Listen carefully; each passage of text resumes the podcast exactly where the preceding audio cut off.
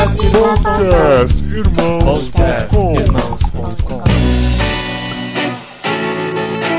Olá, pessoas! Podcastirmãos.com de número 355 entrando no ar. Eu sou o Paulinho e estou aqui com a Dani Marques, que é uma ferrenha defensora da escola. Eu quero ver. Hoje vai pegar fogo. Torcida! Ih, escola! Ih, escola! Eu tô aqui com a Adriana, que manda os filhos pra escola pra poder assistir The Walking Dead. Ah, mais do que justo, hein, Brasil? Eu sou a Adriana e eu estou aqui com a Lari, que faz homeschooling com os filhos. E olha só, de certa forma eu faço também, porque quem ensina de Star Wars pras crianças sou eu aqui nessa casa. Eu tô aqui com o Rico, meu marido, meu lindo, meu gordinho, meu fofinho, meu maravilhosinho. Olha, que apresentação sensacional essa. Eu sou o Rico e eu estou aqui com o Gui. O Gui é o advogado especialista em homeschooling. É isso? Eu acho que não, deve ser outro guia, eu não sou não. Eu sou o Guilherme, tô aqui com o Paulinho, e se a Adri vai dar aula de Star Wars, se o Paulinho fosse professor de homeschooling, ia ter uma aula de Indiana Jones. Ah, isso é verdade. Oi, foi isso mesmo, cara. Essa semana eu assisti dois filmes de Indiana Jones. Sim, pasmem, eu O tô André e o chegando... Dani ia ter uma matéria específica pra estudar Indiana Jones. Não, gente, eu tô chegando de viagem, o Paulinho contando pros meninos que o homem arrancou o coração do outro, os macacos. Eu falei, "Ah, que bom, filho. Foi muito louco, porque eu tinha essa bom. imagem do feiticeiro arrancando o coração do escravo lá. Pra mim era muito chocante. As crianças assistindo acharam tosca que nem. muito tosca. Mas nós estamos aqui, gente, pra falar desse tema que está borbulhando no Brasil. É um tema que a gente ouve há muito tempo, mas no Brasil esse ano tem coisas acontecendo. Então nós vamos conversar sobre homeschooling, ou seja, o ensino no lar, a escola em casa, os pais ensinando os filhos. E nós temos aqui o Gui né, Regiane. Tá tudo errado essas definições, mas tudo bem. O Não? Gui depois vai explicar. Tá bom. E a gente tá aqui com o Gui Regiane. O Gui já participou com a gente, amigo antigo nosso, já participou com a gente do podcast quando a gente falou sobre vídeos pra internet. Olha isso, Jesus amado. Do tempo, antes Do tempo dele pensar em ser ninguém- advogado. Não, no tempo que ninguém colocava vídeo na internet, né? Porque É, hoje... No primeiro programa, na minha primeira participação, eu era youtuber. Agora eu sou advogado, pô, melhorou, né? Depende, né? Hoje o youtuber tem muito youtuber Depende. ganhando mais do que advogado. Podia estar rico, né? E esse, cara, esse vídeo no YouTube é um dos programas mais baixados do podcast Irmãos.com. Incrivelmente. Nossa, fofo, sério? Verdade, tá lá no top 10. Por isso que o Gui voltou? E o Gui voltou, é. E a gente tá aqui com a Dani Marques, que sempre tá presente quando a gente fala sobre filhos. E ela, como a gente vai aprender hoje sobre homeschooling, vai tentar tirar os contrapontos dos nossos convidados aqui. O Rico e a Lari, eu não sei se eu posso falar muito sobre eles. A gente podia mudar os nomes, né? Pra não ter problemas.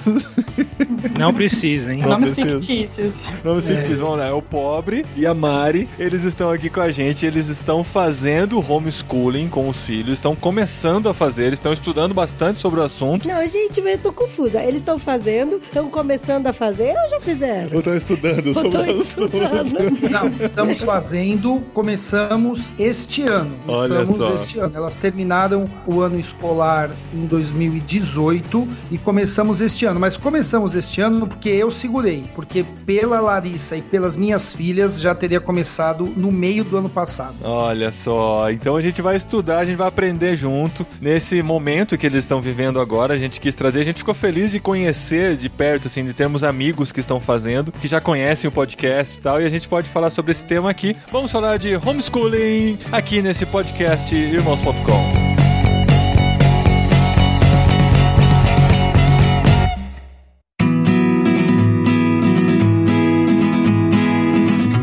Muito bem, gente. Vamos falar sobre homeschooling. Qual que seria a tradução de homeschooling, senhor advogado? Excelentíssimo, Guilherme. Então, existem vários termos, né? Até o a ANED, que talvez seja a associação aí que está à frente no Brasil com a questão do homeschooling, eles já propuseram vários tipos de, de definição para o homeschooling. A mais utilizada é o ensino domiciliar. Uhum. O ensino domiciliar geralmente é, é a palavra abrasileirada mais utilizado. Uhum. Mas também usam ensino doméstico, ensino em casa, educação no lar, escola em casa, é, educação não institucional, Uhum. educação familiar, educação desescolarizada. Olha Enfim, só, tudo gente. como sinônimo aí. E nenhum dos que eu falei aqui no, Muito bom, introdução. marido. É isso aí. Por isso que a gente é capial. Então, inclusive, já até quero começar esse podcast com polêmica, porque assim, quando a gente se propôs a gravar sobre esse tema, o Paulinho jogou no grupo da Cepal e eu joguei no grupo do Vocari, né? Falei assim: ah, e aí, vocês conhecem alguém que faz homeschooling? E, gente, tá bombando, assim, Tem o WhatsApp. muita gente fazendo. Não, inclusive agora, durante a gravação, eu acabei de receber uma mensagem de outra pessoa que também faz homeschooling. Aham. E aí, uma das pessoas escreveu pra mim no particular, né? Ai, Dri, vocês vão fazer homeschooling? Vocês se interessam e tal? Eu falei, olha, pra mim eu nunca vi ponto positivo nenhum nessa história de homeschooling. Muito pelo contrário. Aí a menina escreveu pra mim, ah, dá mó preguiça, né? Ah, eu também sou dessa. Eu, eu fiquei, é meu,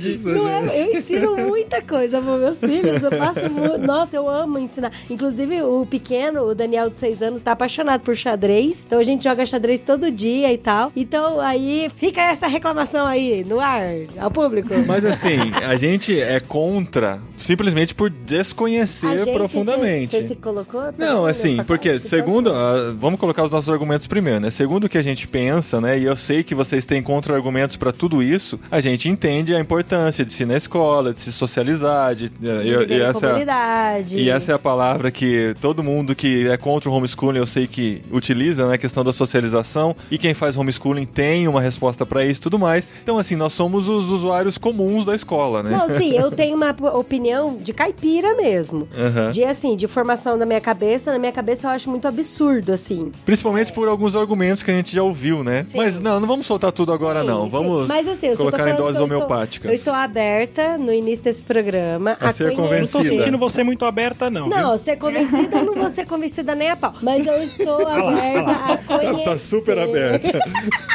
Rodrigo, Rodrigo, se você ensina xadrez para o seu filho em casa, você já é uma homeschooler parcial. Você Não, dá toma aula pro essa, Brasil. Em casa, Você tá você já é e nem sabe. Mas tem muitos pais que dividem. Eles não tiram os filhos na escola, mas eles também fazem. Mas tem que ser aquela coisa intencional, programada, não apenas uma brincadeira e tudo mais. Então, se Não, você gente, tá ensina- muito cedo pra gente achar um meio termo aí. Vamos entrar no embate Não, primeiro. eu sempre, eu sempre ensino, eu sempre faço uma complementação da escola, principalmente com o lúdico, sabe? Por exemplo, aqui na escola dos meninos, eles ensinam matemática com um negócio chamado material dourado. Aí eu acho aquele material dourado muito esquisito, para não falar outra palavra. Daí eu ensino os meninos de outra forma, sabe? Uma forma mais lúdica, que eles usem mais os pensamentos deles e não um objeto propriamente dito. Então, por exemplo, se ele tem aula de corpo humano, eu levo ele para um lugar assim onde de corpo humano não, né? Vou levar o menino para ver cadáver. Mas se ele tem aula, por exemplo, de biologia ou de árvore, aí a gente vai no campo, aí eu mostro para ele as árvores. Sim. A gente, eu e o Paulinho e tal. Então a gente sempre leva na prática aquilo que eles aprenderam na escola. a gente sabe? tem essa ideia de sempre complementar realmente com conversas, com experimentos em casa o que eles estão aprendendo. Acho que isso faz parte da ideia do homeschooling também, né? Mas É. como um reforço porque eles estão aprendendo na escola. E a Dani também, né, Dani? Eu sempre vejo, assim, seus posts e tal. Inclusive, eu achei super legal o Ludo que você fez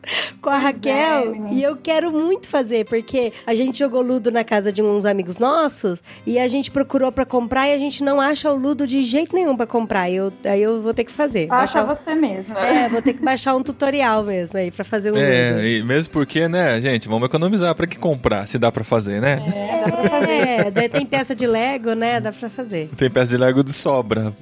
Numa dessas você desenvolve diversas inteligências da criança aí. Aham. Fazendo em casa, mas eu acho bem legal esse esquema assim de parceria com a escola, um complemento em casa, né? Esse negócio do jogo foi algo que veio da escola. Faça uma pesquisa dos jogos que seus pais jogavam na infância. E aí ele fez o trabalho para a escola e a gente criou o Ludo aqui em casa para jogar, para ele saber, ó, esse era um dos jogos que a gente jogava. Ah, que legal. Mas Rico e Lari, vocês são nossos cobaias aqui. Tadinho. Tadinhos, chegaram de os mais experientes no assunto, mas começaram a fazer isso esse ano e ainda estão descobrindo do que se trata o homeschooling, né? O que que levou vocês a decidir? O Rico falou da resistência que ele teve para começar isso. Como é que foi o processo de vocês de chegar no homeschooling? Bom, eu estudei no Seminário Palavra da Vida em Atibaia, mas eu já me formei já faz tempo, já em 2012. Eles têm um programa que recebe ex-alunos, então todo ano eles convidam uma família de ex-alunos do seminário para passar um ano lá no seminário. Então a gente dá aula, a gente se envolve com os alunos e a gente passa ali. Então todo ano tem um, um ex-aluno do Palavra da Vida lá. E nós fomos para lá. Lá no Palavra da Vida, tanto no seminário como no condomínio, quem conhece lá onde fica o seminário, tem muitas famílias que fazem o homeschool.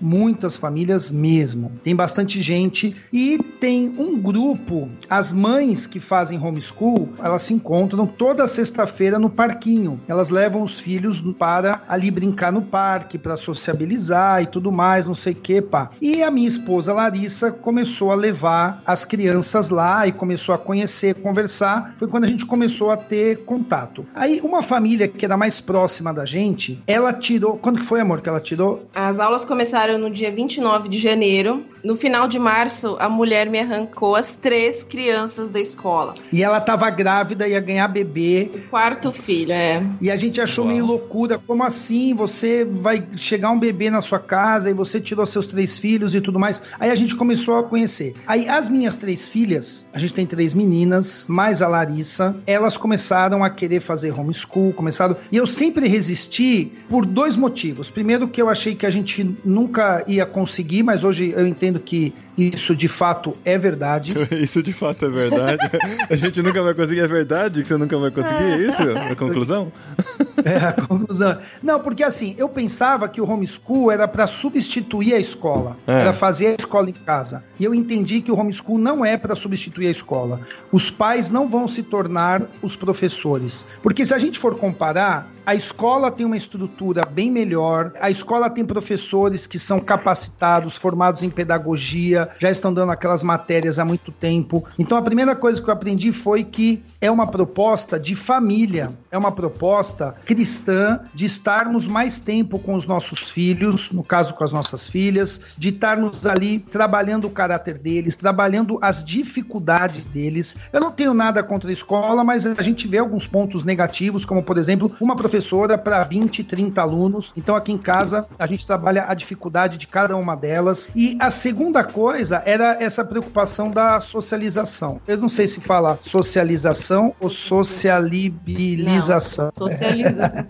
socialização fica bonito. É, se socializar. Uhum. Aí eu fui entendendo que a escola não é o único lugar que isso acontece. Sim. Agora, elas fazem judô, elas vão na igreja, eu moro num condomínio e elas estão toda hora com as crianças do condomínio, crianças que não são cristãs, que estão falando palavrão, ouvindo funk. Então, eu não sei os outros pais que fazem homeschool, mas nós nunca tivemos a ideia de tirar nosso filho do mundo, colocar numa bolha, sabe, num mosteiro, vamos uhum. aqui viver. Não, de forma alguma. Agora, eu conversei com um pai lá no Palavra da Vida, ele não é do seminário, mas lá do condomínio, e foi ele que me convenceu, digamos assim, porque eu comecei a pesquisar, comecei a estudar, comecei a ouvir, e aí eu entendi isso como uma proposta de vida, antes de ser uma proposta de educação. Eu percebi que era uma coisa que assim, as minhas filhas daqui a pouco vão crescer, vão para a faculdade, vão sair, e eu quero aproveitar ao máximo o tempo que eu tenho com elas, mais do que a parte didática de matemática, português, história, mas a parte de imprimir nelas um caráter cristão, de estar junto com elas, de poder ouvir elas, entender elas. Então foi isso que nos levou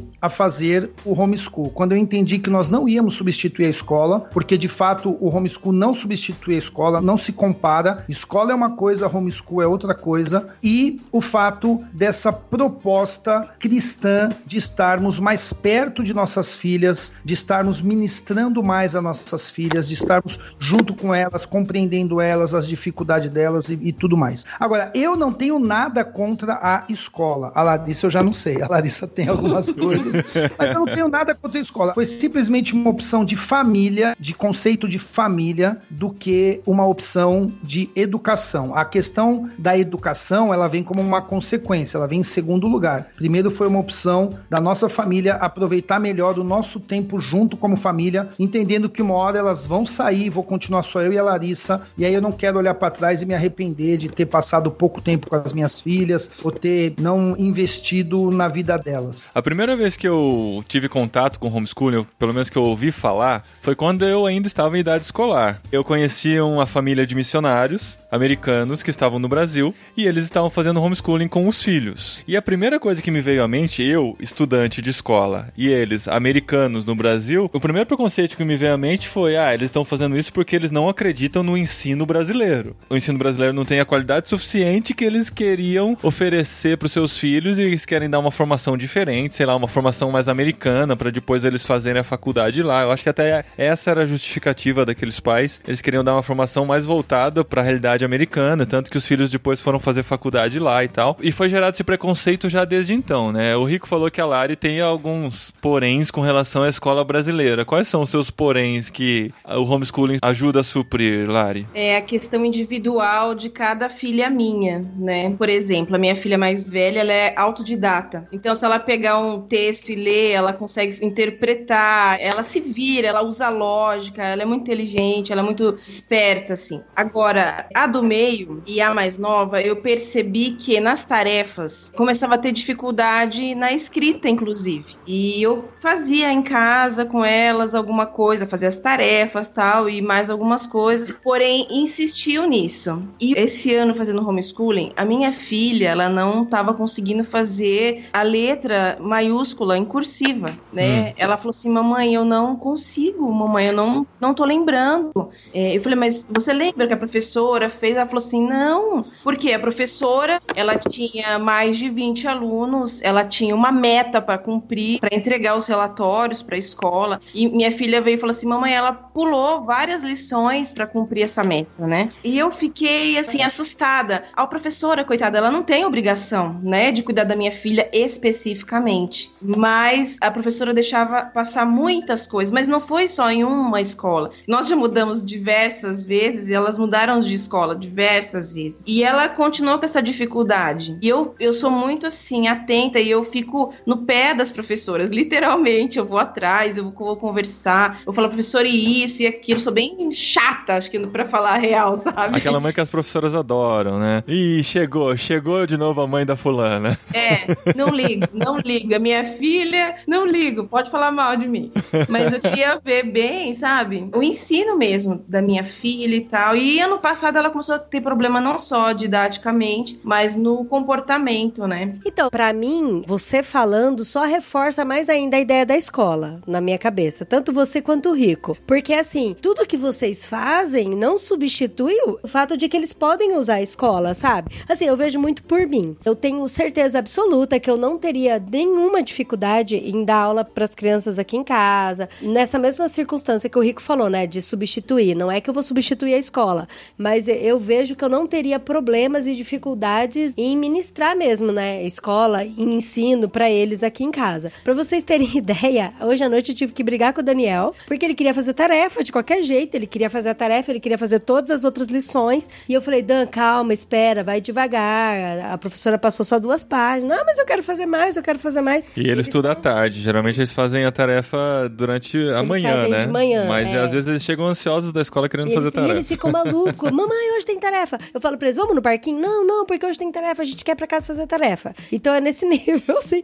E assim, eu não teria problema. Mas para mim, a ideia da escola é muito mais assim, como um campo missionário mesmo. E para os meninos aprenderem a lidar com todas as diferenças. Eu não teria condições de oferecer toda essa gama diversificada de alunos, de pessoas, de religiões, crenças, raças, igual a escola oferece, sabe? Outro dia eu tava numa escola de futebol aqui com meus filhos, que eles também fazem futebol. Aí uma mãe tá falando assim, né? Ai, eu acho um absurdo ter uma criança especial na sala das crianças. Ai, que não sei o quê. Daí eu falei pra ela, nossa, mas por quê? Você acha assim que as professoras não dão conta e tal? Era um colégio particular. Daí ela falou, não, são duas professoras para 12 alunos. E o menino que é especial ainda tem uma pessoa junto. Mas aí fica as crianças tudo perguntando, ai, quem que é esse menino? Ai, por que, que ele tá aqui? Se a criança é especial, por que, que ele não vai pra uma escola especial? Daí eu falei pra ela, a gente fica tanto falando de igualdade, de tratar as pessoas com respeito, sendo que a gente não ensina isso para as crianças. A gente ensina as crianças de que o diferente tem que ser diferente mesmo e que aí eles não olham, eles não enxergam. E é interessante que hoje o meu filho sempre estudou com criança especial na escola.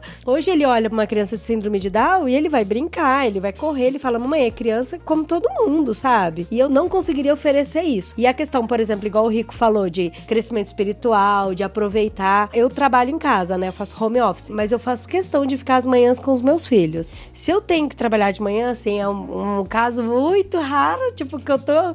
Igual o Vocari tá chegando agora, eu tô quase morrendo, então de vez em quando eu tenho que dar uma horinha ali, meia hora para trabalhar de manhã, mas é muito raro mesmo. E aí de manhã é o momento que eu faço leitura com eles, que eu faço devocional, aí que eu vou explicar a natureza, aí eu faço tarefa junto com eles. Aí, por exemplo, na época de Olimpíadas, eu monto Olimpíadas aqui dentro de casa com eles, é uma, uma loucura. Então, assim, eu não acho que uma coisa substitui a outra, sabe? Eu acho que um pouco nessa linha ainda do que a, Larissa estava falando, do problema do ensino em massas, né, que é o que a gente tem hoje, de um professor para vários alunos, é que esse método você acaba privilegiando só o medíocre. Quando você tem uma classe de vários alunos trabalhando junto e precisando cumprir um calendário, você tendo o calendário de escola de provas, de atividades, o aluno que poderia aprender muito mais rápido, ele é atrasado, e aquele aluno que precisa de mais tempo, ele é acelerado. Ou seja, o único que é privilegiado é a média, é a padronização. Você pega milhões de crianças que são ensinadas na escola no Brasil inteiro, você cria um padrão do que é uma criança padrão, e aí você acaba com a individualidade de cada criança. Aquela criança mais veloz, ela é punida por isso, e a criança mais lenta também é punida em prol dessa padronização. Uhum. O seu filho, que gosta de fazer mais lição tudo, de repente, uma apostila que na escola levaria um ano, ele terminaria ela de boa em seis meses. E isso, a médio e longo prazo, se você adianta, se você tira ele do padrão e respeita o ritmo dele e consegue desenvolver ele no ritmo dele, a médio e longo prazo você vai ter um resultado espetacular. A longo prazo, principalmente, ele vai ser uma criança muito mais inteligente, muito mais acima da média, porque esse é o ritmo dele, entendeu? Uma das coisas muito legais do homeschool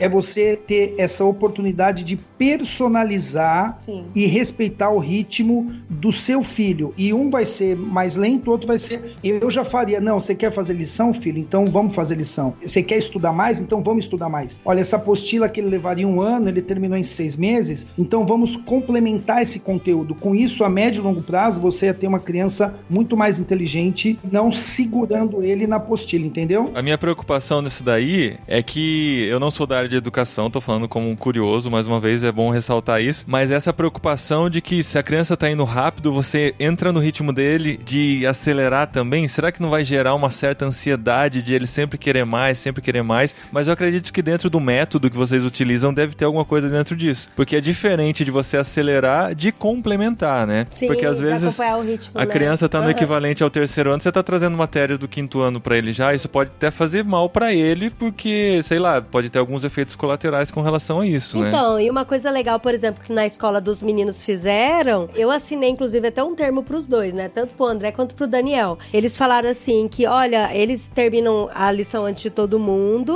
e eu gostaria de poder ir passando mais coisas pra eles e tal. Daí o André, quando tava no segundo ano, ele foi fazendo muitas matérias do terceiro ano. E o Daniel, agora que tá no primeiro, ele já fez mais, já fez quase a metade, assim, já da aula do primeiro ano. Aí eu- as duas professoras, tanto do André e do Daniel, falou uma coisa pra mim que, que eu falei, cara, que da hora. Eu não tinha prestado atenção nisso. Elas falaram assim, ó, a gente vai dar mais matéria pra eles, porque eles realmente terminam numa velocidade muito rápida. A gente vai acalmar o coração deles no sentido da ansiedade, só que a gente não vai dar sempre que eles pedirem, porque eles precisam aprender o valor de esperar. Agora é hora de esperar sentado na carteira. Agora é hora de brincar com seus brinquedos. Agora é hora de você ajudar seu amiguinho, porque a gente não pode encher eles de atividade o tempo todo, o tempo todo fazendo atividade pra poder suprir esse buraco que tem na grade deles, entendeu? De uma questão de ansiedade. Assim, eu sei que vai muito de escola pra escola, mas eu tô aqui no interior de São Paulo e as escolas aqui são muito boas, muito boas mesmo. Aí em São Paulo também é, né, Dani? Acho que o perfil das escolas daqui é mais nesse sentido que tá falando de trator passando por cima de todo mundo, assim, é, precisam produzir, as coisas precisam acontecer,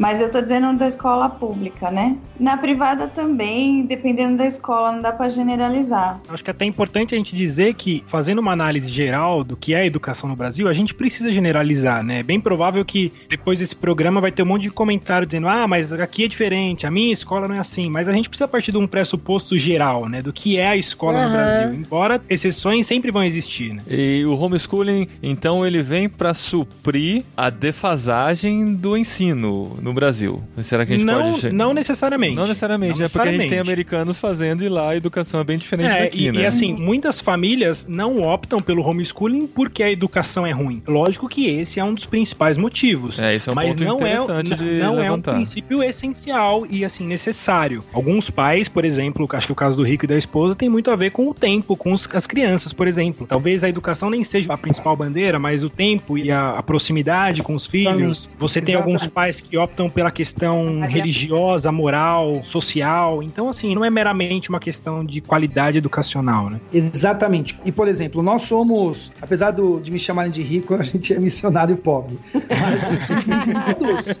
todas as famílias que a gente conheceu, que optou por fazer homeschool, não era gente que estava com dificuldade de pagar a mensalidade escolar. Ao contrário. É, muito pelo contrário. gente muito bem. Filhos estavam nas melhores escolas, entendeu? Escola cara, cheia dessas coisas modernas, bilingue. atuais, tudo, bilíngue e tudo mais. E eu fui entendendo como uma opção de vida, como uma opção cristã. Agora, claro, eu tô falando como nós, que somos brasileiros, que estamos no Brasil e tudo mais. É diferente de um missionário, sei lá, que sai dos Estados Unidos, que é uma educação top e vai morar no meio de uma selva, em outro lugar, e aí não tem escola, não tem. Aí é uma outra situação.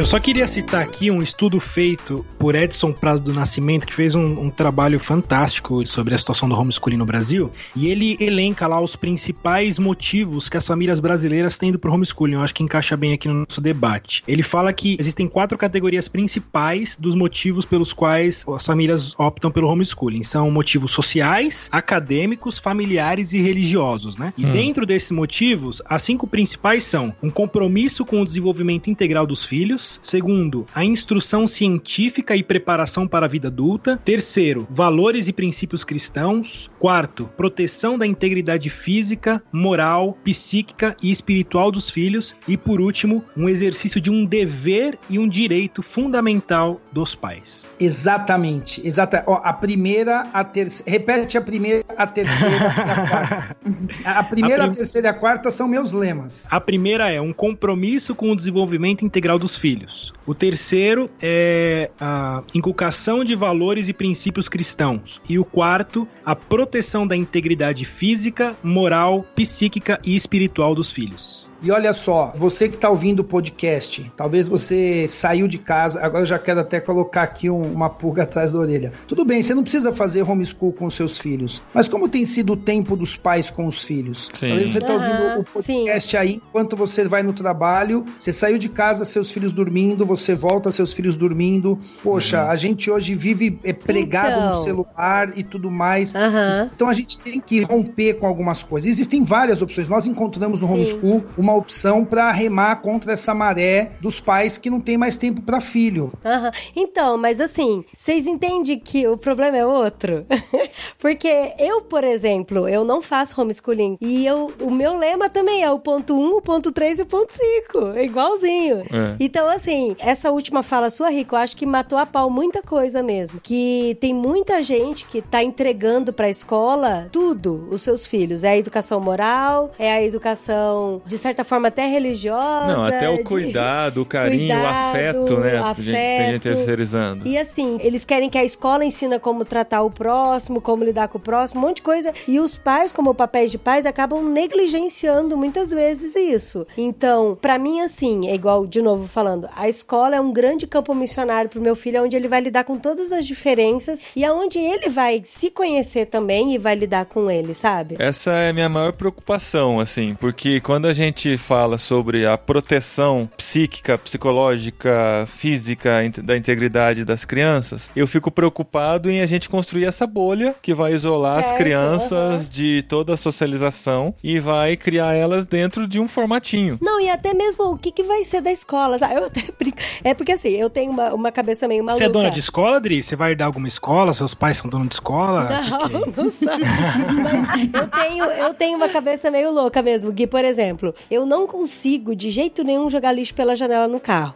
Porque eu sempre penso, eu falo, cara, se eu tô jogando lixo pela janela do carro, imagina se todo mundo jogasse lixo pela janela pro carro. Daí eu penso, eu como cristã, tô formando meu filho pra sal e luz, pra fazer diferença lá no mundo. Se eu tiro meu filho da escola pra fazer homeschooling, imagina se todos os pais que são cristãos e que estão formando o filho pra sal e luz também tiram seu filho da escola. Cara, é um grande Mas, campo missionário Ô, Dri, que mas deixa eu só te falar uma coisa. Quando Jesus falou que a gente devia ser sal e luz no mundo, não tinha escola lá naquele período, não. Então, a socialização que havia era a socialização de ser sal e luz no mundo. Então, a gente idolatra a escola nesse sentido como a salvação para a socialização, mas a gente esquece que Não, o não tipo é de escola que a gente tem salvação. hoje, Aham. esse ensino em massas, esse ensino misturado e tal, é uma coisa super recente e que mais da metade de toda a população que já pisou nessa terra jamais entrou numa escola. Seria loucura dizer que toda essa população não tinham boa socialização, ou não sabiam conviver com o diferente, ou não tinham espaço para campo missionário. Então, no próprio contexto de Jesus dizendo isso aos seus discípulos, o contexto ali é completamente outro. Então, há a possibilidade de você ser sal e luz no mundo, ser um evangelista, ser um missionário, sem necessariamente estar num ambiente escolar. E mesmo isso para criança, né? Eu sei, mas a escola é um ponto, entendeu? Exato. Não é- não é a escola pode ser uma ponto, é um excelente ponto. ferramenta para isso, mas não é a única. Né? Então, Deus foi tão gracioso com a gente que aqui no nosso condomínio tem todos os tipos de crianças imagináveis que tem numa escola. Uhum. Crianças com síndrome de Down, crianças com autismo, mundanos assim, absurdos, entendeu? Que fala palavrão, que xinga, que bate, que briga, que são de outras religiões. Então, elas lidam com isso o tempo todo. Uhum. Por isso que eu falo, não é nesse termo de igual o Guilherme falou, não é necessariamente tem que ir pra escola pra esse tipo de socialização, porque a nossa sociedade tá cheia de gente assim. Não, e você falou sal e luz Jesus, mas se nós pegarmos o contexto do Antigo Testamento, era mais exclusivista ainda a comunidade judaica, porque eles não se misturavam com outros tipos de povos, com outros tipos de pessoas. Então, quer dizer, o judeu tinha que casar com o judeu e tudo mais.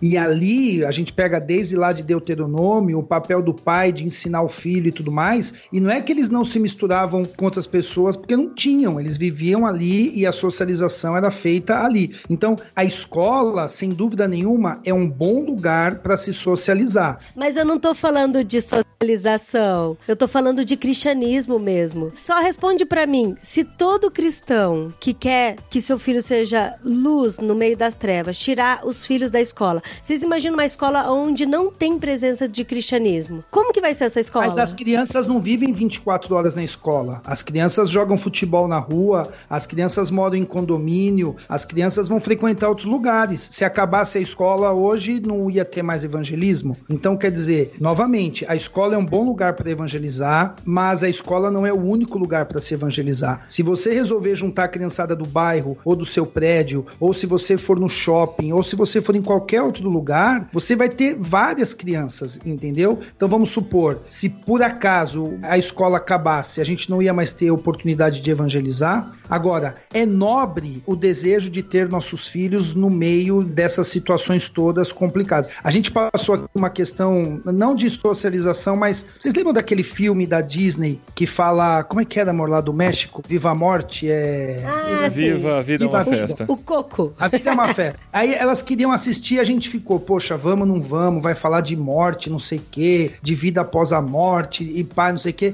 E a gente falou, meu, vamos, vamos. Aí fomos assistir o filme e quando nós voltamos, eu falei assim pra ela, o que, que vocês viram de legal no filme? E a gente começou a conversar que tem todo o lance daquele apego familiar, do afeto e tudo mais. pá. E a gente puxou aquilo que era de bom do filme. E aí depois falamos: olha, vocês sabem que tem várias coisas ali no filme que não existe, que não é de Deus, não sei o quê. Aham, Mas sim. nós demos o destaque pra elas do lance do apego familiar, do lance do cara lá que queria enganar todo mundo, não sei quem, então, aqueles que eram verdadeiros e tudo mais. Então nós temos N situações fora da escola onde a gente pode expor os nossos filhos, digamos assim, assim, ao mundo, as coisas do mundo e ajudá-los a serem cristãos. Agora, novamente, essa conta ela tem que ser feita a médio e longo prazo. Eu tô pensando lá na frente. Quando eu vou passar a régua, não tem dúvida, Adri, que eu creio que elas perderam algumas coisas por não ir para uma escola convencional. Mas o saldo de eu ter elas em casa vai ser muito mais positivo do que um saldo negativo. Houve perda, não estou dizendo que não houve perda de não ir para a escola. Sim, houve perda de não ir para a escola. Mas lá na frente, quando eu passar a régua, eu creio que o ganho de eu passar mais tempo com as minhas filhas vai trazer um resultado mais positivo e eu vou preparar elas melhores para o mundo, para a faculdade, para o mercado de trabalho do que o tempo que elas passam na escola. Eu creio que elas estão sendo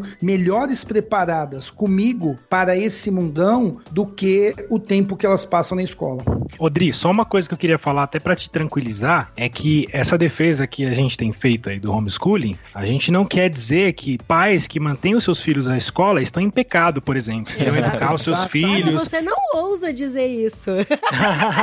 Exatamente, porque pode ser que tem gente que, que vai ouvir isso e fala assim: ah, então eles estão se achando santos, Não, né? Que não, eles, eles eu- só eles eu cumprem a, a ordenança nenhum. dos pais de educarem os Aham. filhos e que pai que coloca filho na escola terceiriza a educação. Não, é Não, isso, assim. não, é. É até difícil a gente falar o que é melhor, o homeschooling ou a escola. Depende, depende da família, depende da escola, depende do contexto, depende dos pais, depende das condições, depende de um monte de fator. Então, realmente, não dá pra gente falar o que é melhor. O que é melhor vai depender. O que é melhor pra família da Adriana e do Paulinho, o que é melhor pra família do Rico e da Larissa. Então, a grande questão é que a gente precisa defender a liberdade dos pais poderem optar pelo homeschooling. Porque Sim. Geralmente as famílias que colocam filhos na escola querem proibir que outras famílias tenham a liberdade de não colocar na escola. Esse é o grande problema, né? Então, pais que colocam filhos na escola não estão necessariamente terceirizando a educação, deixando que o mundo molde as crianças, que a professorinha da escola molde o caráter social, emocional e espiritual dos filhos. Não é isso, não é isso mesmo. A gente apenas está defendendo que alguns pais encontraram no homeschooling uma ferramenta melhor para cumprir esse propósito de educar os filhos. Como o Rico falou, com perdas, sem dúvida, com várias perdas, com vários sacrifícios, mas como diria o poeta Charlie Brown, cada escolha é uma renúncia, né?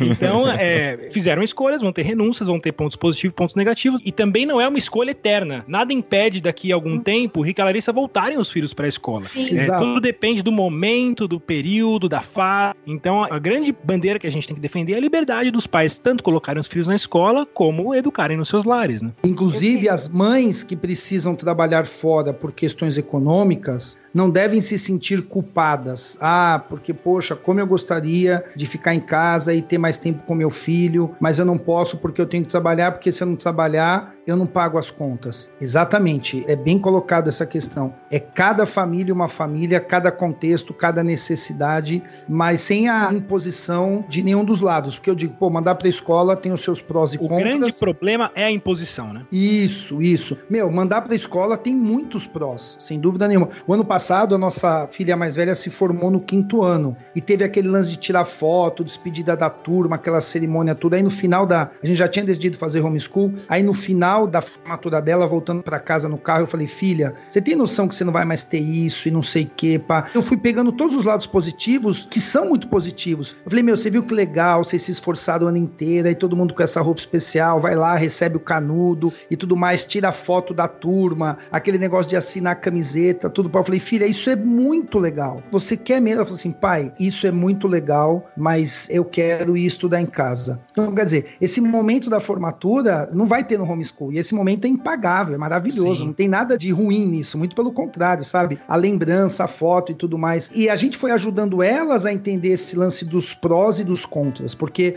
eu fui fazendo assim o papel de puxar pro outro lado para ela entender. Eu falei, filha, você vai perder essas coisas que são legais, que não são ruins. Só que você vai ganhar de outro lado. Ela falou, não, eu entendo isso e eu entendo que eu vou perder algumas coisas que são legais, mas que eu vou ganhar de outro lado, assim, ela tá mais tempo com a gente e tudo mais. A Dani queria falar alguma coisa, Ô, Dani? Eu tô com a mão levantada aqui.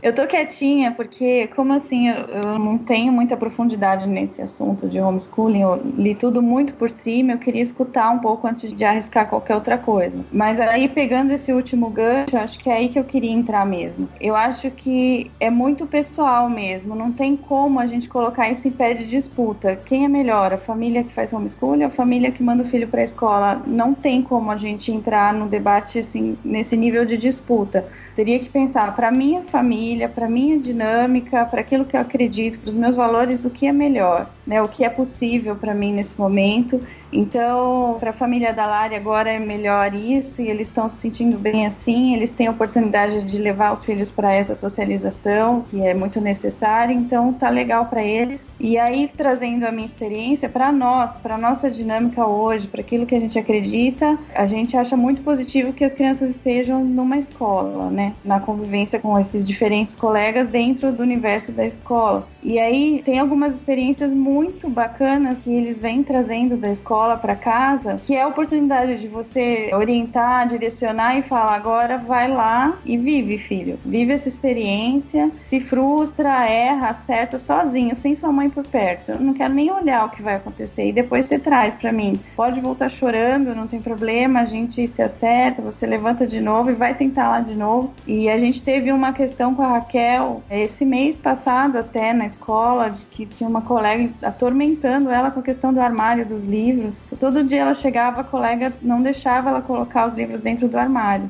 E eu lembro que duraram umas três semanas, eu não quis nem que ela levasse para a professora. A gente foi conversando em casa e você vai enfrentar e vai superar essa questão. E em três semanas ela conseguiu se resolver com a menina, né? Então, assim, eu, a gente ficou muito feliz em casa que foi um super aprendizado para a vida. E que se eu tivesse, talvez, por perto, mesmo que olhando de longe, não sei se seria tão rico como foi ela lá longe da gente, vivendo isso, né? Então, assim, para nós, essas experiências diárias, eu teria várias para contar, são muito ricas, mas talvez para outra família seja possível fazer no condomínio, seja possível fazer na igreja, na praça, ou não sei, em outros contextos. E tudo bem, né? Mas aí depois eu não sei se em algum momento a gente vai poder falar sobre legalização. A gente vai entrar nesse assunto? Sim, é, eu acho que a gente pode entrar já nessa parte legal. Acho que a gente já entendeu mais ou menos os prós e os contras. Eu acho que entre os prós, antes do nosso advogado se pronunciar aqui. Do excelentíssimo senhor Guilherme. É, só para não falar que a gente está totalmente contra, a gente está aprendendo junto isso aqui. Mas entre os prós está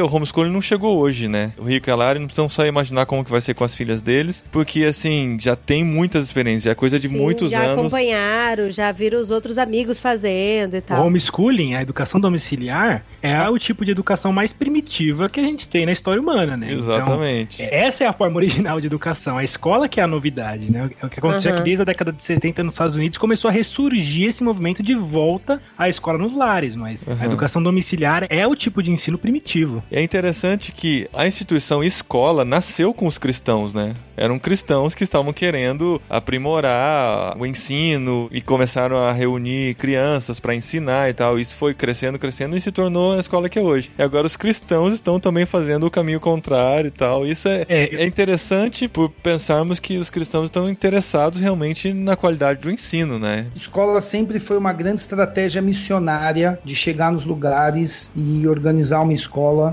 porque além de você muitas vezes chega com mais recursos consegue levar uma educação com mais qualidade para uma região pobre e tudo mais, a escola também é uma boa estratégia missionária porque você alcança a família inteira, pai, a mãe e, e tudo mais. Esse lance da escola e da igreja é uma linha que sempre caminhou junto, né? São duas irmãs que sempre caminharam juntas, que é a escola e a igreja. Uhum. Um reformador já disse que ao lado de toda igreja deveria haver uma escola. E a gente vê principalmente na reforma protestante, com Lutero, Melanchthon, como que o trabalho deles ali na, na Alemanha foi tão importante para a escolarização e educação da Alemanha, né? Sem dúvida, os cristãos sempre tiveram à frente desses debates quanto à educação, mas sempre com esse propósito da educação ser uma forma de formar a criança à imagem de Cristo. E aí, sempre que a escola e a educação se desvirtuaram desse propósito, os cristãos entraram em cena para atuar, né? Então eu creio que muito desse movimento, desde a década de 70, de volta à educação domiciliar, não é diferente do que aconteceu na reforma protestante, mas é resgatar a educação e restaurar a educação para o que ela deve ser, de construir a imagem de Cristo nas crianças.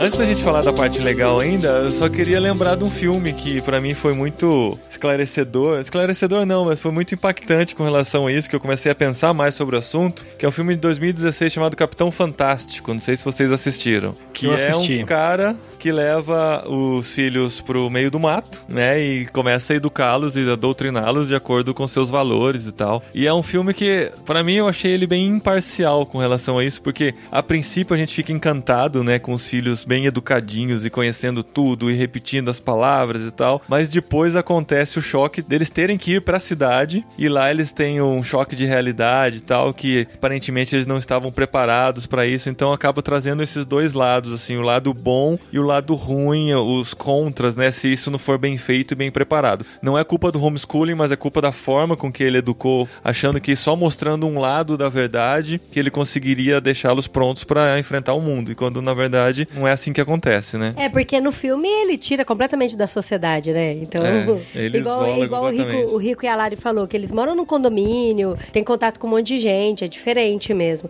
Mas uma coisa que o Rico falou e que eu achei muito interessante e que tem a ver também com o que a gente já falou, é que a questão da educação e do respeito com as crianças, de ensinar o próximo e a se socializar, e o que faltou até no filme do Capitão Fantástico, e que eles fazem no condomínio, e é uma coisa que nós que temos filhos na escola devemos pegar também, sabe? De ensinar as crianças a se socializar, a ter respeito, porque a gente não sabe como que eles estão se socializando lá na escola, e muitas vezes eles trazem problemas pra gente, que aí a gente fica, e aí, como que você vai resolver isso? Como que você vai lidar com essa socialização e tal? E é o que, pra mim, assim, que foi o pulo do gato no filme do Capitão Fantástico, sabe? Que faltou mesmo, de saber como lidar com o próximo, porque ali era todo mundo irmão, né? É, Então, porque tem a intenção também. dele era realmente isolá-los da sociedade, porque ele realmente tinha trauma do que acontecia na cidade e ele trouxe as crianças pra fora. Acho que quem opta por esse método e dá essa importância para a socialização, de permitir que seu filho conviva com diferentes culturas, diferentes valores e longe dos olhos dos pais, sempre, eh, não precisa os pais estarem do lado o tempo todo, eu acho que não tem grandes problemas. Acho que a grande discussão talvez seja essa, né? O medo dos filhos ficarem numa bolha e não ter contato com o diferente e tal. Então acho que se a família que adere a isso se preocupa em semanalmente as crianças terem experiência com os diferentes, né? Talvez não tenha nada muito grave, assim, que tanta preocupação, não sei. É, o que É uma coisa bem interessante que aconteceu na minha banca, né? Que eu fiz o trabalho sobre homeschooling, mas um dos questionamentos da banca foi mais ou menos nessa linha aí, um pouco pegando do filme que o Paulinho citou. A professora da banca disse mais ou menos assim: olha, daqui a pouco a gente vai ter um monte de gente acreditando que a Terra é plana. A gente vai ter um monte de gente acreditando em qualquer fake news que chega aí pra ela e a pessoa não vai ter nenhum senso crítico pra avaliar a verdade, né? Aí eu perguntei assim pra ela: você conhece alguém que defende a Terra plana? Ela disse: conheço. Falei: você conhece pessoas que acreditam em qualquer fake news que chegam no WhatsApp, enfim, que não tem nenhum senso crítico? Ela disse: conheço. Falei: quantas dessas pessoas foram educadas em homeschooling? Ela disse: não, nenhuma. Todas, todas cresceram na escola. Então, assim, os lunáticos sempre vão existir, né? Uhum. Lunático, gente doida, Sim, gente com maluca. certeza. Vai, vai acontecer em qualquer lugar. Então, a- a- o homeschooling não tá isento disso, como a escola Aham. também não tá, né? Então, você tem gente defendendo terra plana, você tem isso, você tem aquilo, você tem doido pra tudo que é lado. Então, é longe de nós achar que o homeschooling é uma solução pra todos os problemas. Não é. A única coisa que a gente fala é que os problemas do homeschooling, a maioria deles estão presentes na escola também, né? A gente pode jogar dos dois lados aí. Aham. Se a gente pensar um pouco mais, a maioria dos problemas, na verdade, está no nosso coração mesmo, né? Você sendo Sim, criado sim. na cidade grande, na escola ou no meio do mato, o pecado vai se manifestar do mesmo jeito e você tem que lidar com isso através de Jesus, independente do ambiente que você viva, né? Perfeito. Eu acho que antes da gente entrar ainda na questão legal, Essa seria... expectativa tá crescendo, É. hein? Esse advogado vai ter que destruir agora.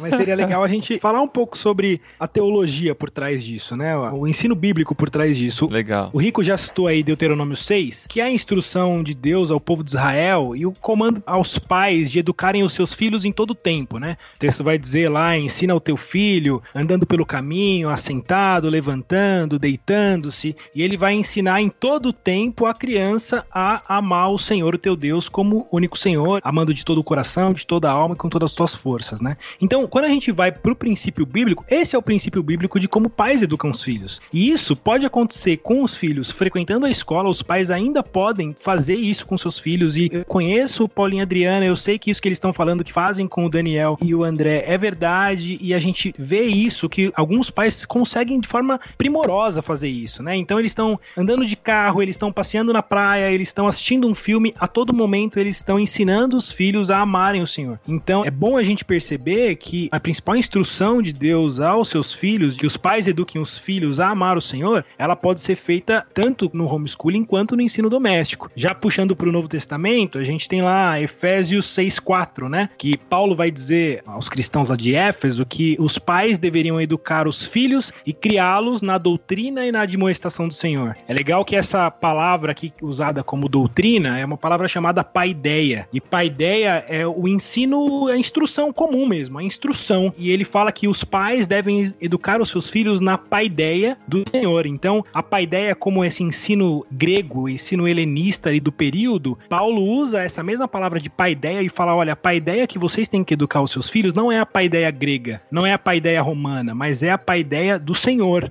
Então, muitos pais estavam completamente terceirizando a educação dos seus filhos para Roma, por exemplo, e depois ficavam espantados como os filhos voltavam de Roma parecidos com César e não com Cristo. Uhum. Então, essa é a grande instrução de Paulo à igreja, né? De olha, educar e criar os seus filhos na paideia, na doutrina, na demonstração do Senhor. A grande teologia por trás disso, seja no homeschooling ou seja na escola, é o alerta aos pais de não terceirizar a educação. Ainda que você possa terceirizar em instrução formal, ainda que você possa terceirizar em instrução de matemática, de português, das ciências básicas, a educação e a instrução, o ensino na doutrina do Senhor, ensinar os seus filhos a amar a Deus, é um papel todo seu e um papel que você não pode abrir mão, né? É um dever seu. Muito legal. A gente ficou adiando aqui para falar da parte legal, falar da parte legal, ah, mas agora tudo não tem que mais tempo. É, acabou.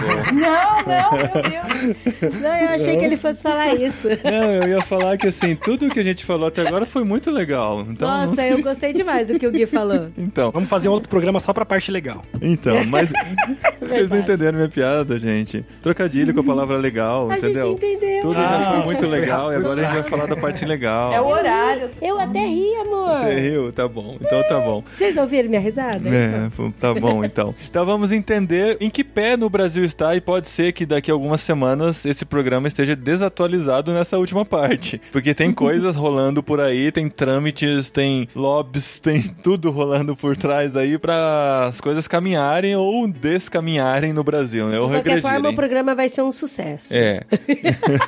é, pode ser que eu esteja na cadeia, minhas filhas tenham o poder do conselho tutelar quando esse programa... Marília é uma tribo a 100 quilômetros de Manaus. tá bom. Mas aí, Gui, em que pé estamos no Brasil com relação ao homeschooling? Quem faz é foragido da lei? É, o Rico tá com seus últimos dias de liberdade contados aí. Bom, então, vamos lá. Analisando um pouco o ordenamento jurídico, o Paulinho pediu para não falar o juridiquês, né? Então, analisando um pouco o conjunto de leis do Brasil, todo mundo sabe que a Constituição Federal é a lei principal e está acima de todas as outras. A Constituição Federal, lá no artigo 205, ela vai colocar que a educação é papel de todos e dever do Estado e da família. Então, a Constituição Federal, ela deixa uma responsabilidade bipartida, uma responsabilidade subsidiária dividida entre Estado e família. Então, pessoal fala que a Constituição proíbe o homeschooling. Tá errado. A Constituição vai dizer que educação é papel de todos, é dever de todos, mas dever principalmente do Estado e da família. Onde começa a complicar? Começa a complicar quando a gente vai dar uma analisada nas questões das leis de educação. Então, existe a lei de diretrizes e bases da educação nacional, que ela já vai trazer algumas dificuldades para a questão da educação domiciliar. Por exemplo, no artigo 4 no inciso 1 vai falar que a educação básica é obrigatória, né? Então essa educação escolar seria obrigatória e gratuita dos 4 aos 17 anos de idade. E mais complicado ainda é no artigo 6, que vai dizer que é dever dos pais ou responsáveis efetuar a matrícula das crianças na educação básica. Então, esse é o artigo artigo principal, assim, que mais dificulta a questão do homeschooling, que é o artigo 6 da LDB, que é a Lei de Diretriz e Base da Educação Nacional, que vai dizer então que os pais têm a obrigação, os pais têm o dever de fazer a matrícula nas escolas. Quanto à questão penal, se isso aí seria uma infração meramente civil ou algum risco de ser preso, né? A gente tem no Código Penal o crime do abandono intelectual. Então a gente tem uma lei específica no Código Penal que vai tratar sobre a questão do abandono intelectual. Mas existe uma coisa assim que não tem divergência entre os doutrinadores e entendidos do direito, porque quem faz homeschooling não está necessariamente abandonando intelectualmente seus filhos, né? Então tem muita gente aí querendo enquadrar pais que fazem homeschooling como se eles estivessem causando um abandono intelectual de seus filhos, mas isso aí é muito fácil de provar. Inclusive, assim, uma das orientações muito básicas para quem faz homeschooling com os seus filhos é que mantenham um, controle do material didático, das atividades, dos registros,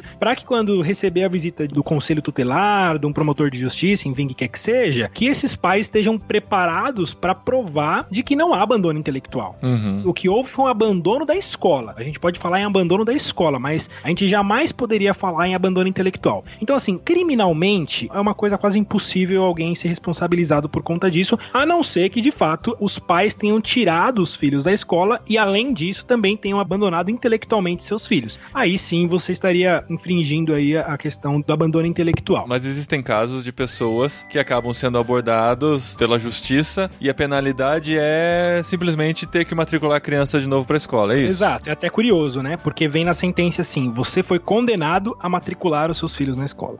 A Aham. pena pra você é ter que pôr seus filhos na escola, né?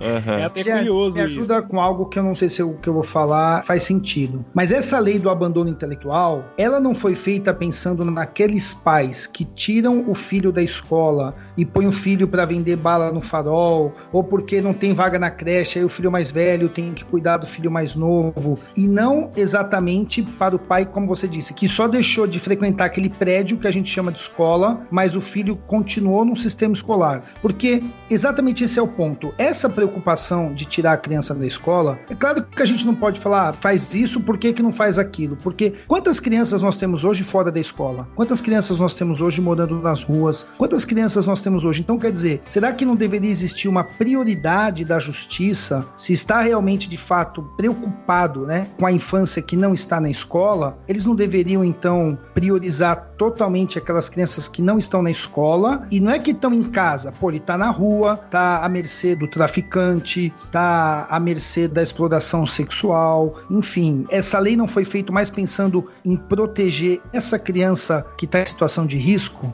É, essa realidade da criança, aí a gente já tá envolvendo vários e vários crimes, né? Desde trabalho infantil, prostituição infantil. Então, assim, dentro dessa realidade da criança de rua e dessa criança que está sujeita a todos esses perigos, a gente já começa a colocar um monte de tipificação criminal para esse tipo de, de gente, né? Para quem tá nesse mundo. Mas o abandono intelectual, ele é específico para quem não está estudando, né? Então, Ah, entendi. você pode ter um filho, por exemplo, que você está impondo para ele trabalho infantil e tá ao mesmo tempo instruindo ele intelectualmente. Não estaria quebrando esse crime aqui do abandono intelectual. Então esse Ótimo. crime foi pensado especificamente para pais que abandonam seus filhos intelectualmente. A questão é que embora tem gente tentando fazer isso, mas praticamente inexistente a possibilidade de alguém ser tipificado nesse crime pelo simples fato de praticar homeschooling em casa. Se ele prova de que não abandonou intelectualmente seu filho, não há o que falar de abandono intelectual, né? Ô Rico e Lari, como é que foi no final do ano que vocês chegaram lá na escola e tiveram que comunicar de alguma forma que as crianças não iam continuar estudando lá e nem seriam transferidos para outra escola? Como é que funcionou isso na prática? Então, a gente ia mudar, né, de cidade. Hum, Aí eu pedi a transferência. Só isso. Aí você aceitou a transferência em casa. Entendi. É, daí elas, elas me perguntaram assim, é, é, que escola, porque como elas estudavam num colégio particular, então não tem é, uma obrigação de ter uma escola em vista, né? Hum, A Dani pode falar isso por nós. Na escola pública, você tem que ter uma escola já em vista, no lugar que você... Gatilhada, né? sim, Isso. sim. A gente também, os nossos também estão na escola pública. Eles Então. têm um mapeamento da onde a criança tá saindo e pra onde ela tá indo. Assim, é tudo monitorado, é. Foi interessante uma coisa nossa também. A gente viajou as duas primeiras semanas do ano. A gente estava fora nas duas primeiras semanas letivas das crianças. E a gente comunicou. A gente foi lá na escola e comunicou, mas acho que esse comunicado não chegou onde devia chegar. E a gente, na viagem, recebeu uma ligação perguntando por que, que as crianças não estavam indo na escola. Isso foi Eles bem iam chamar interessante. conselho tutelar, tudo. É, Sim. já tava, a gente já tava quase sendo buscado. Enquadrado no, é. no abandono intelectual. É.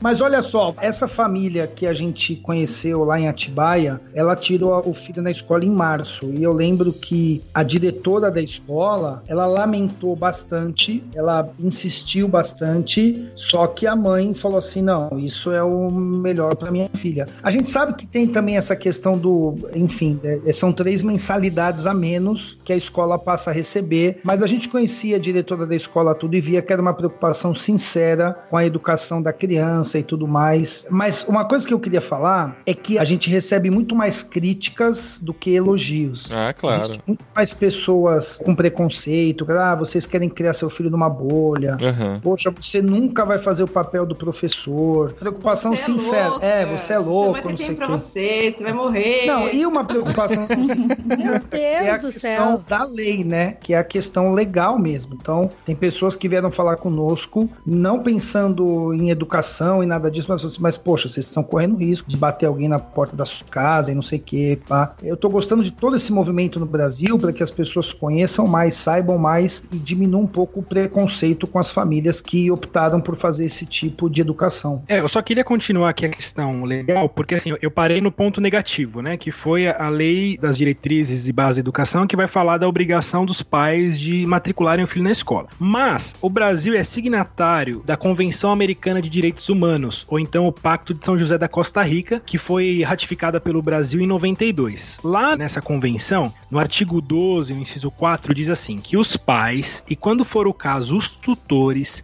têm direito a que seus filhos e pupilos recebam a educação religiosa e moral que esteja de acordo com as suas próprias convicções. Então a gente tem um artigo na Convenção Americana de Direitos Humanos dando poder ao pai de educar os filhos com as suas próprias convicções morais e religiosas. O que acontece então? A gente aparentemente tem um conflito de leis dentro do Brasil, né? Então, por um lado, você tem a LDB dizendo que é obrigatório você matricular na rede nacional de ensino, por outro lado, você tem esse pacto que o Brasil assinou da Convenção Americana de Direitos Humanos, dizendo que os pais podem educar os seus filhos com as suas próprias convicções morais e religiosas. O que acontece? Sendo um tratado internacional que versa sobre direitos humanos, essa lei entra no nosso ordenamento jurídico, ela entra no conjunto de leis do Brasil ao lado da Constituição. Ela é como se fosse Constituição. É um artigo da Constituição, é uma emenda constitucional. Ou seja, esse artigo aqui do Tratado Internacional, ele tem uma hierarquia superior à LDB, que vai dizer que os pais são obrigados a matricular os filhos na rede de ensinos. Então é baseado nesse artigo, nessa convenção, que os pais se baseiam e defendem o seu direito de poder já praticar o homeschooling no Brasil. Isso é debate, né? Isso é uma posição, é um debate, e é isso que o STF foi analisar agora no mês de setembro do ano passado. No final do ano passado, quando o STF chegou um caso lá até eles por um processo de retirada dos filhos do homeschooling para voltar para o ensino doméstico, foi em 12 de setembro de 2018. E o STF se pronunciou em relação a um recurso extraordinário que estava analisando um caso de uma família que praticava homeschooling e estava sendo forçada a voltar para a escola, né? O que, que o STF vai analisar? No ordenamento jurídico já existe um direito líquido e certo para que os pais pratiquem homeschooling, certo? O Barroso, que era o ministro que analisou o processo de antemão, que era o relator do processo, ele diz que sim, que o homeschooling já estava como direito líquido e certo no Brasil e de que as famílias poderiam muito bem praticar o homeschooling sem qualquer problema. Mas isso aí foi levado para plenário e aí no plenário houve uma invertida bonita, de nove contra um, dos nove ministros dizendo que não, que a gente não pode dizer que no Brasil exista esse direito líquido e certo. Não, não existe isso de forma clara no Brasil que os pais podem educar em homeschooling. Mas, ao mesmo tempo, o STF não disse que isso é proibido. Né? O STF, na verdade, ele não se posicionou opinou quanto à legalidade ou não do homeschooling. Eles apenas disseram que não se trata de um direito líquido e certo e que cabe ao legislativo criar leis para regulamentar ou não o homeschooling. Que isso é papel Hum. do, do legislativo. Finalmente o STF acertou em alguma coisa, porque geralmente o STF quer fazer lei, né? O STF quer atribuir para ele o papel de fazer lei quando deveria ser de julgar. E aí nesse caso aqui específico, o STF só julgou. Ele julgou o caso dessa família específica e essa família específica precisou colocar de volta a criança na, na escola. Mas é importante dizer que o STF não se pronunciou dizendo se é algo é, legal, claro e, e líquido e certo ou se é algo proibido. O STF simplesmente abriu mão disso, de dizer sobre a, a legalidade disso. O que acontece na prática? Não mudou nada, né? Até o Rico estava comentando um pouquinho no começo que muitas famílias ficaram preocupadas depois do pronunciamento do STF, porque foi uma invertida aí, perdeu de 9 a 1, e aí parece que agora o STF proibiu o homeschooling no Brasil, e na verdade não é isso. O homeschooling simplesmente falou que não é um direito líquido e certo. Mas o que acontece na prática? A gente sabe que tudo que não é proibido é permitido. Então, se o homeschooling não é proibido no Brasil, as famílias que fazem homeschooling não estão infringindo nenhuma lei, não estão infringindo nenhum artigo da, lei, da Constituição, do Código Penal, enfim, para praticar o homeschooling. Então, esse pronunciamento do STF, para essas famílias que já fazem homeschooling, não interferiram em absolutamente nada. Eles continuam sem garantias, né? É importante dizer isso, que as famílias que fazem homeschooling não têm garantias de que vão poder continuar fazendo isso amanhã, mês que vem, o ano que vem. A qualquer momento pode receber um conselheiro tutelar, isso aí ir para um promotor de justiça e ter que voltar as crianças à escola. Então não há uma garantia que eles possam se defender em relação a isso, mas também eles não estão proibidos de, de praticar o homeschooling. A gente tem aproximadamente 7.500 famílias fazendo homeschooling no Brasil e mais ou menos 60 dessas famílias foram processadas tendo que voltar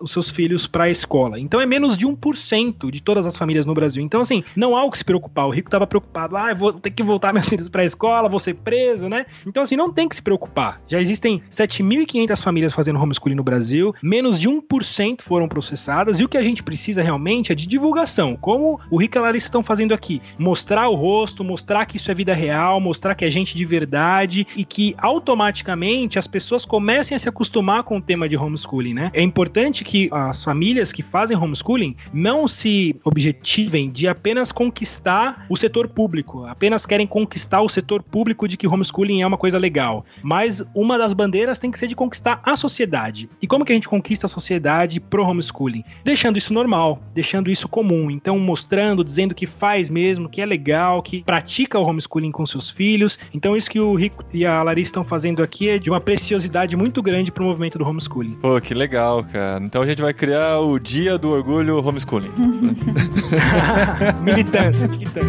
a defender a ideia.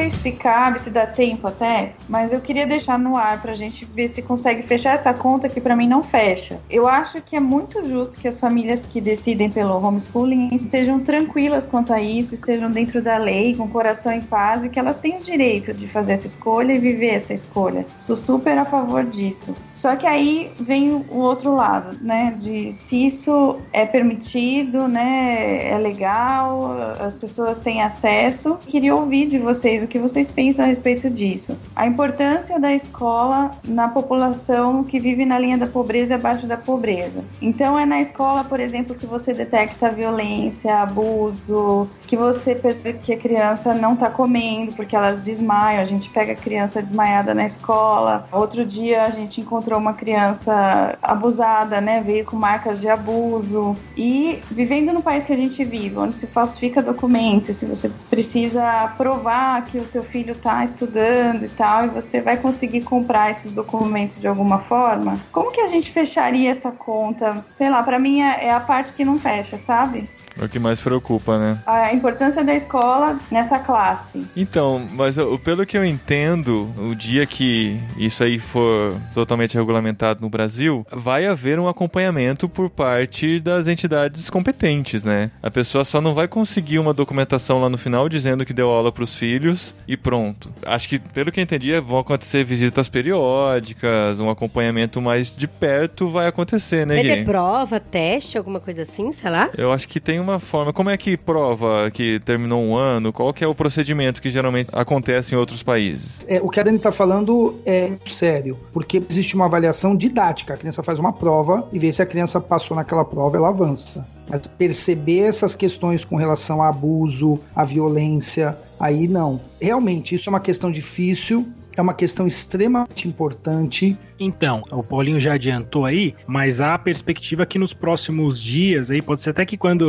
você esteja ouvindo esse programa, toda essa discussão legal já esteja desatualizada, né? Olha só, na crista da onda. É, a gente está na expectativa de que saia uma medida provisória que vai legalizar de fato a questão do homeschooling, que vai se tornar um direito líquido e certo das famílias. Só que a gente não sabe o que, que vai vir nessa medida provisória, né? A gente não faz a menor ideia do que pode sair de lá. Eu sei que o doutor Alexandre Magno, que é um grande defensor do homeschooling, que escreveu o livro do Direito à Educação Domiciliar, ele chegou a escrever um projeto aí da medida provisória, entregou direto aí na mão dos ministros, enfim. E a ideia é que saia uma medida provisória muito boa. Mas a gente não sabe exatamente como que vai ser a questão de fiscalização, como que vai ser essa questão prática, né? Hoje, como que funciona? Os filhos que estão em homeschooling têm feito, a maioria deles tem feito uso dos supletivos para conseguir certificado de conclusão de ensino fundamental e ensino médio. Então, até um tempo atrás era o Enem, né? O Enem ia funcionar então como esse ingresso nas faculdades, mas houve uma mudança que o, Enem agora não está funcionando. Então, atualmente, hoje, a maioria dos pais, o que acontece? Quando a criança atinge lá os seus 15 anos, ela faz uma prova de supletivo, atingindo a pontuação mínima, que é ridículo, né? Assim, é bem fácil essas provas. Ela vai então conseguir o certificado de conclusão do ensino fundamental. E depois, com 18 anos, vai fazer uma outra prova de supletivo que vai conseguir o certificado de conclusão do ensino médio. E que com esse documento, essa pessoa está apta a ingressar em qualquer faculdade, fazer Enem, fazer qualquer prova. Então, isso é como funciona hoje. Agora, como que vai funcionar depois dessa medida provisória, a gente não sabe. Isso que a Dani levantou é um assunto, assim, essencial, né? Essencial e que a gente deve se preocupar com isso, de como ficam essas crianças que sofrem e que não têm uma família pronta para praticar o homeschooling com elas e que podem usar o homeschooling como subterfúgio para abusar dessas crianças. Mas a gente sabe que o problema do Brasil é uma coisa muito séria, né? É essa questão de impunidade para esses pais que abusam das crianças, seja fisicamente, sexualmente, enfim, ela é um problema muito sério na sociedade e que não depende da questão do homeschooling para a gente fortalecer a fiscalização e a punição para esses pais. Então, a ideia não é enfraquecer o homeschooling para que essas crianças sejam protegidas, mas é endurecer a fiscalização e a condenação desses pais que fazem uso de subterfúgios ilegais para praticar todo tipo de abuso possível quanto às crianças. Então, essa questão da falsificação de certificados de homeschooling que pode existir, hoje já existem diversas famílias que podem fazer falsificação de documento escolar mesmo e enganar que os filhos estão na escola, mas de fato não estão em escola nenhuma e estão abusando dessas crianças, né? Então, eu acho que a, a grande ferramenta, a grande ideia é fortalecer o combate a esses pais e essas famílias que abusam de suas crianças e não necessariamente punir os pais que querem de fato praticar homeschooling, como é o caso do, do Rico e da Larissa. Muito bem, gente. Um tema muito legal, cara. Tô curtindo muito aprender mais sobre isso. Tinha pesquisado só por cima, só ouvindo comentários, opiniões e tal. Agora ter esse embasamento é muito legal. E eu acho que a conclusão que a gente pode chegar é que a gente tem que partir do princípio de que a gente precisa ter mais tempo com nossos filhos, né?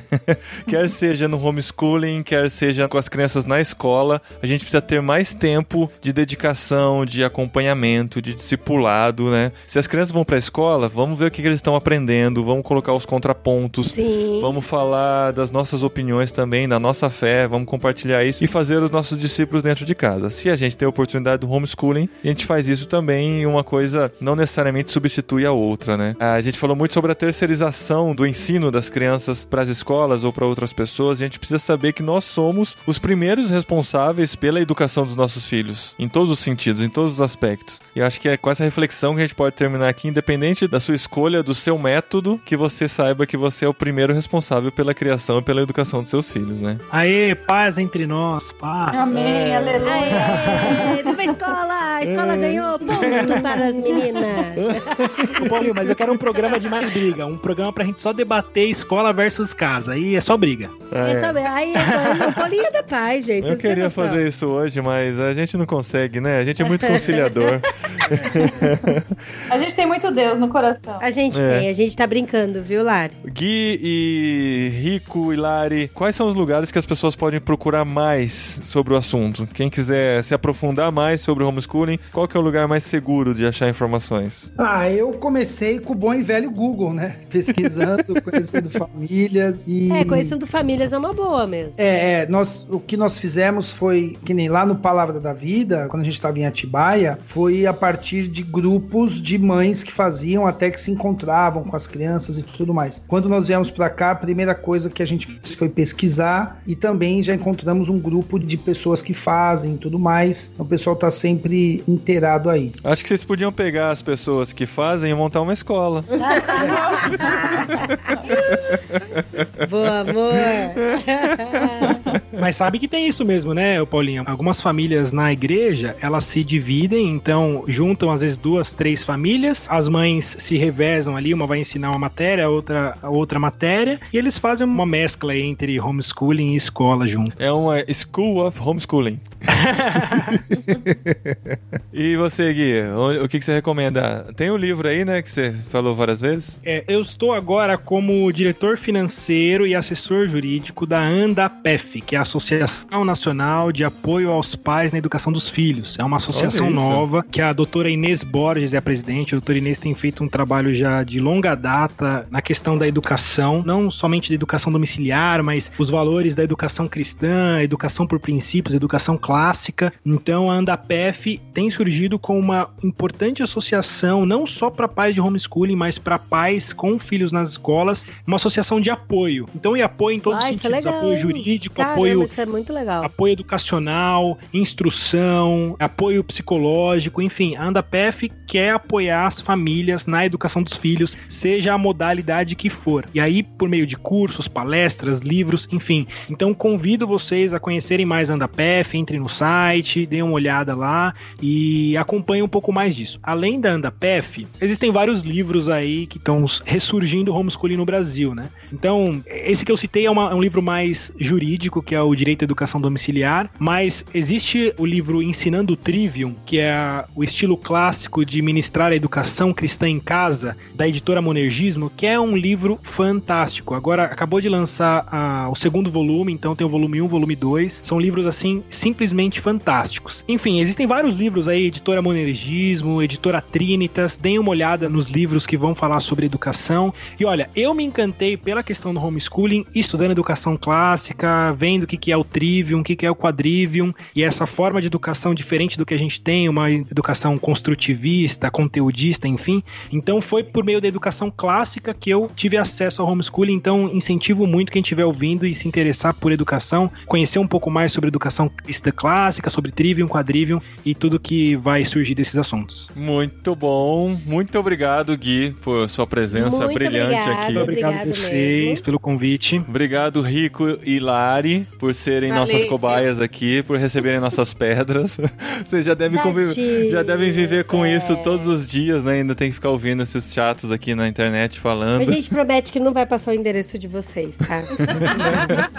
Não, de Verdade. forma alguma. Eu que agradeço honra. demais. Privilégio tá aí mais uma vez. E a gente precisa aprender, né? É legal ouvir pessoas que pensam diferentes. Sim. É isso que faz a gente aprender e crescer. Então, muito legal. E Valeu. a gente aprendeu muito com vocês também, viu? Verdade. E obrigado, Dani, também, por esse tempo com a gente aqui. Obrigada. Hoje Aprendeu foi mais junto de, com a gente, de ouvir, camarote. Foi, é, foi um dia de aprendizado, mais escutar do que falar. Agradeço vocês todos aí. Muito bom, gente. E se você conhece pessoas que estão interessadas no assunto, são contra, são a favor, recomenda esse programa também. Esse programa é para todos. É. É, para todos. É. Porque todos os pais têm que se conscientizar de que a educação não é, É. responsabilidade da escola 100%. Não é. E ó, o programa ficou longo demais, não vai nem ter recadinhos, tá? Então siga a gente nas redes sociais, compartilhe o programa, vá nos eventos que a gente vai, tem link tudo aqui no post. E a gente se vê na próxima semana aqui no podcast irmãos.com. Sim. Valeu!